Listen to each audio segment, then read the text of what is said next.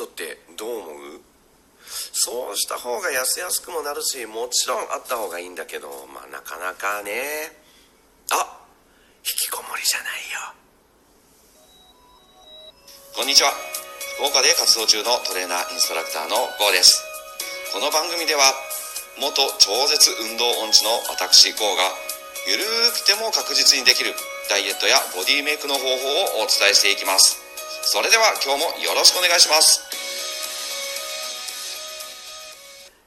さあ始まりました。ゆるやせラジオ。再生してくれてる方ありがとうございます。今日もよろしくお願いします。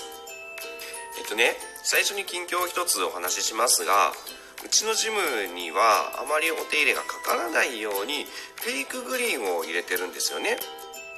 これがまあまあクオリティが高くてね本物と見間違うぐらいで届いた時うわすげえって思いましたよね。まあでも話はそこじゃなくてあの実は成果も生きてるお花ね。成果も置いてます。置いたのはまあ最近なんですけどもお花もサブスクリプションサービスがあることを知って試してみたんです。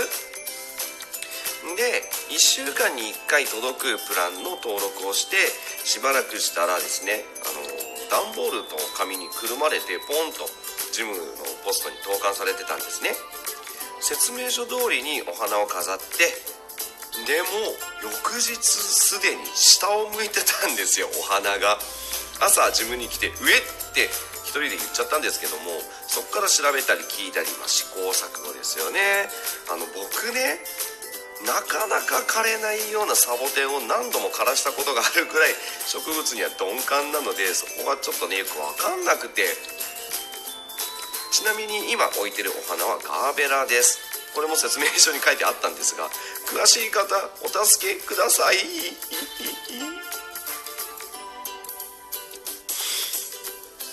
はい。それでは本日のお題。冒頭で、え、ちょっと話したのはニートのことですね。最初にも言いましたが引きこもりのことじゃないですよ。さてニートがあった方が痩せやすいとはどういうことかちょっと説明しますね。ここで言うニートとは NEAT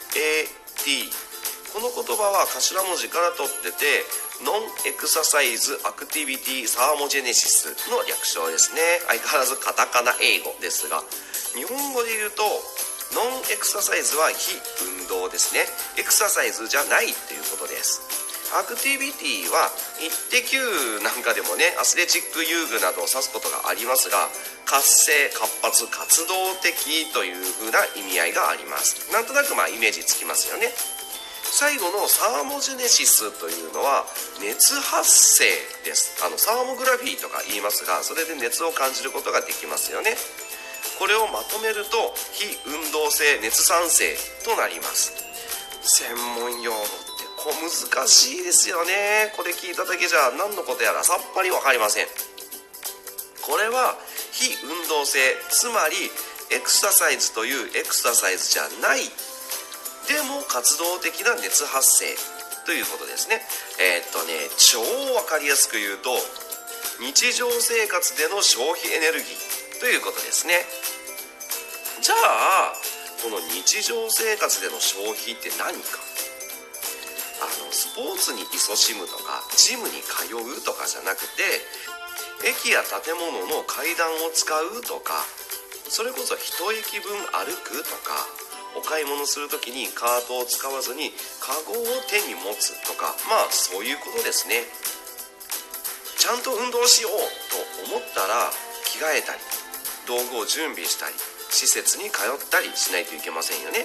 これは前々回のお話の運動にモチベーションは必要という回の中でも触れてますね。そこではなくていつでもできてしかも毎日やっててかつ時間も取らない。そんな日常的な運動がどれだけあるかということですね。それで肥満率が変わるんです。この日常的な運動ニートがあればあるほど肥満率は下がり少ないほど肥満率は上がると。そりゃそうですよね。動いてますからね。これを聞いてるあなたが意識しようがしまいが時間を取ろうが取るまいが毎日運動してるということになるんですね。だからこそ代謝も体力も落ちないし筋肉も維持できるし動く分血行も促進される。そしたらコリも減る。血行が促進されると疲労回復の促進にもつながって体が軽く感じられる。より動けるようになる。そしたらさらに代謝と消費が上がるの繰り返しになります。ニートからすごくいい循環が生まれるんですね。はい今日はここまで。ニートいかがだったでしょうか？毎日運動を取り入れると思ったら難しいですが日常的な活動からとそう考えたらできることもあると思いますよ。これを機に振り返ってみてくださいね。いいねやお便りをいただくとむちゃくちゃ嬉しいです。あと少しでもためになるなと思ったらフォローもお願いします。ゆるやせラジオ今日もお相手は GO でした。次回をお楽しみに。またね。バイバイ。